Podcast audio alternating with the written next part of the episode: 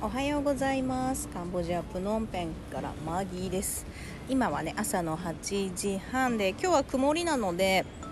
割と涼しいかな。あのもうちょっと11月の中ぐらいねあのもう雨季が終わるのでそこからまた寒気って言って過ごしやすい時期に入るんだけどまだ今まだちょっと雨季で昨日ももう3回スコールと雷があのゴロゴロして久々にあの今日は空気が澄んでます雨降った次の日なので。いつもすっごい埃っぽいのですぐ埃があの溜まっちゃうぐらい埃っぽいのであの意外とカンボジアで私が住んでるところは都会なのであの排気ガスとかもうゴミとかもすごいしあの想像してるようなねおしゃれなカフェもあるしなんかこう想像してるようなカンボジア感はないんだけれどもあのやっぱり埃はすごいです、うん、道路もいつも汚い。そうそう。だから日本に帰ったらすっごい綺麗なんだろうなっていうふに思ってます。あれが普通だったのにね。今なんか汚いのとか臭いのに慣れちゃって日本に帰ったら無味無臭のあのすごい綺麗な道路で車のスピードとかもめっちゃ速いんだろうなっていう風にあに思ってるんだけどまだ一度も帰国できていないのでねあのその差っていうのはもうちょっと思い出せない感じにはなってるけれどものカンボジアの割とあの都会には住んでいます。でね、あのまあ、昨日のね、あの昨日かの次かちょっとあちょっとしたこと我慢してないシリーズで、また私の中でこう気づきがあったんだけど、あの私もやっぱりその本当にちょっとしたことの我慢が得意すぎて私ほんすごい心の広い人間だと思ってたんだよね。なんか大体のこと大丈夫みたいなあの感じなんだけどでも実はすごい繊細で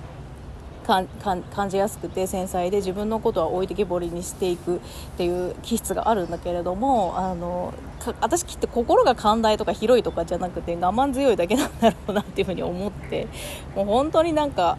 大丈夫かな私って思う時もあるんだけどで昨日そういう気づきがあったんだけどあの、まあ、ちょっと野菜とか卵とかを昨日宅配のやつを初めて頼んでみたの。オーガニックのあの農場からねあの取り寄せるってやつで。でカンボジアってあの実際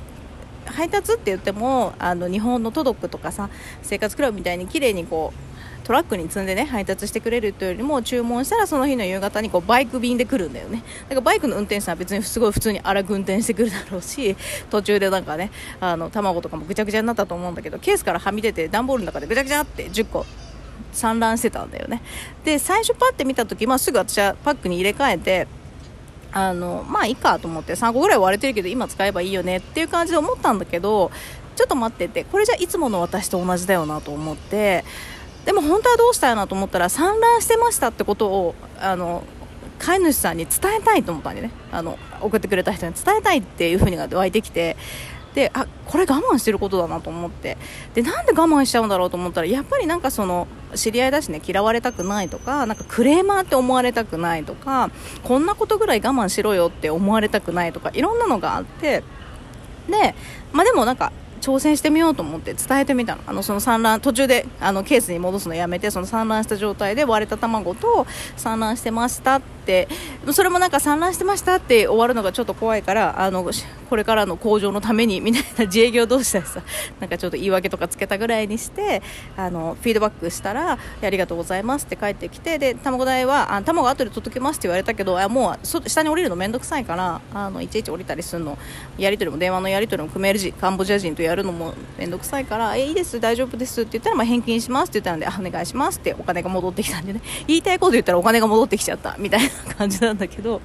そうなんか本当にそういうこと？なんか我慢してるレベルではない。私のその我慢してるレベルではないレベルなんだけれども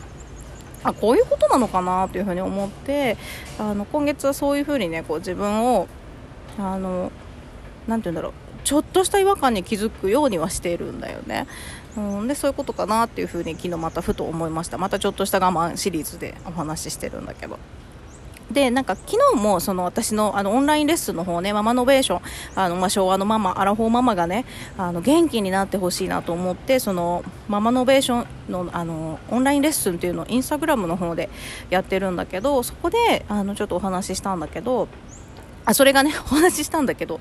音声が消えてたのでまたちょっと次回やろうと思ってるんだけど、あのー、まあ、顔のパーツでその人の気質が分かるっていう仮面心理学っていうのがあって私のその顔のパーツ、まあ、目で見るんだけれどもやっぱりその感情を、えーと、受け取る速度が遅いというか自分の結構感情は東大元暮らしで気づきづらかったりするの。それよりももっと遠くのだから目の前の相手とかもっとそっちの人たちのことまでかを感じちゃうんだけど自分のところはね感じづらいっていう気質があってだからなんかそういう自分のちょっとした違和感みたいなのって意識しないと全然見えなくてでそれもこんなこと言ったらと蓋をしやすいこんなこと言ったらこうなっちゃうんじゃないかみたいな勝手に予測しちゃうからそこその予測で疲れちゃうみたいな ところがあって、まあ、昨日はだからそれを言ったからといってねその卵産卵してましたからって言ったからといって何かあるわけじゃないんだけどなんか私の中のちょっとしたそういうことを言えてよかったなみたいなあのちょっと喜びがありました。ということでちょっとあのその気づきをね もし同じような人がいたら嬉しいなと思って喋ってみました。なのであのそのママノベーションの方のインスタのあのオンラインレッスンはねあの全然無料だしあの一応鍵赤っていうか何ていうのあのオープンにはしてないのであの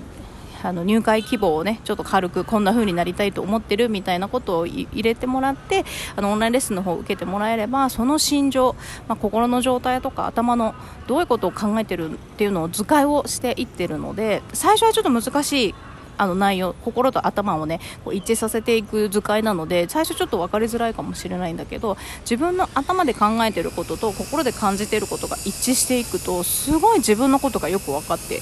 くる。自分の違和感とか自分が嫌なこととか自分が好きなことっていうのがよく分かってくるのでやりたいことがはっきりしてきたり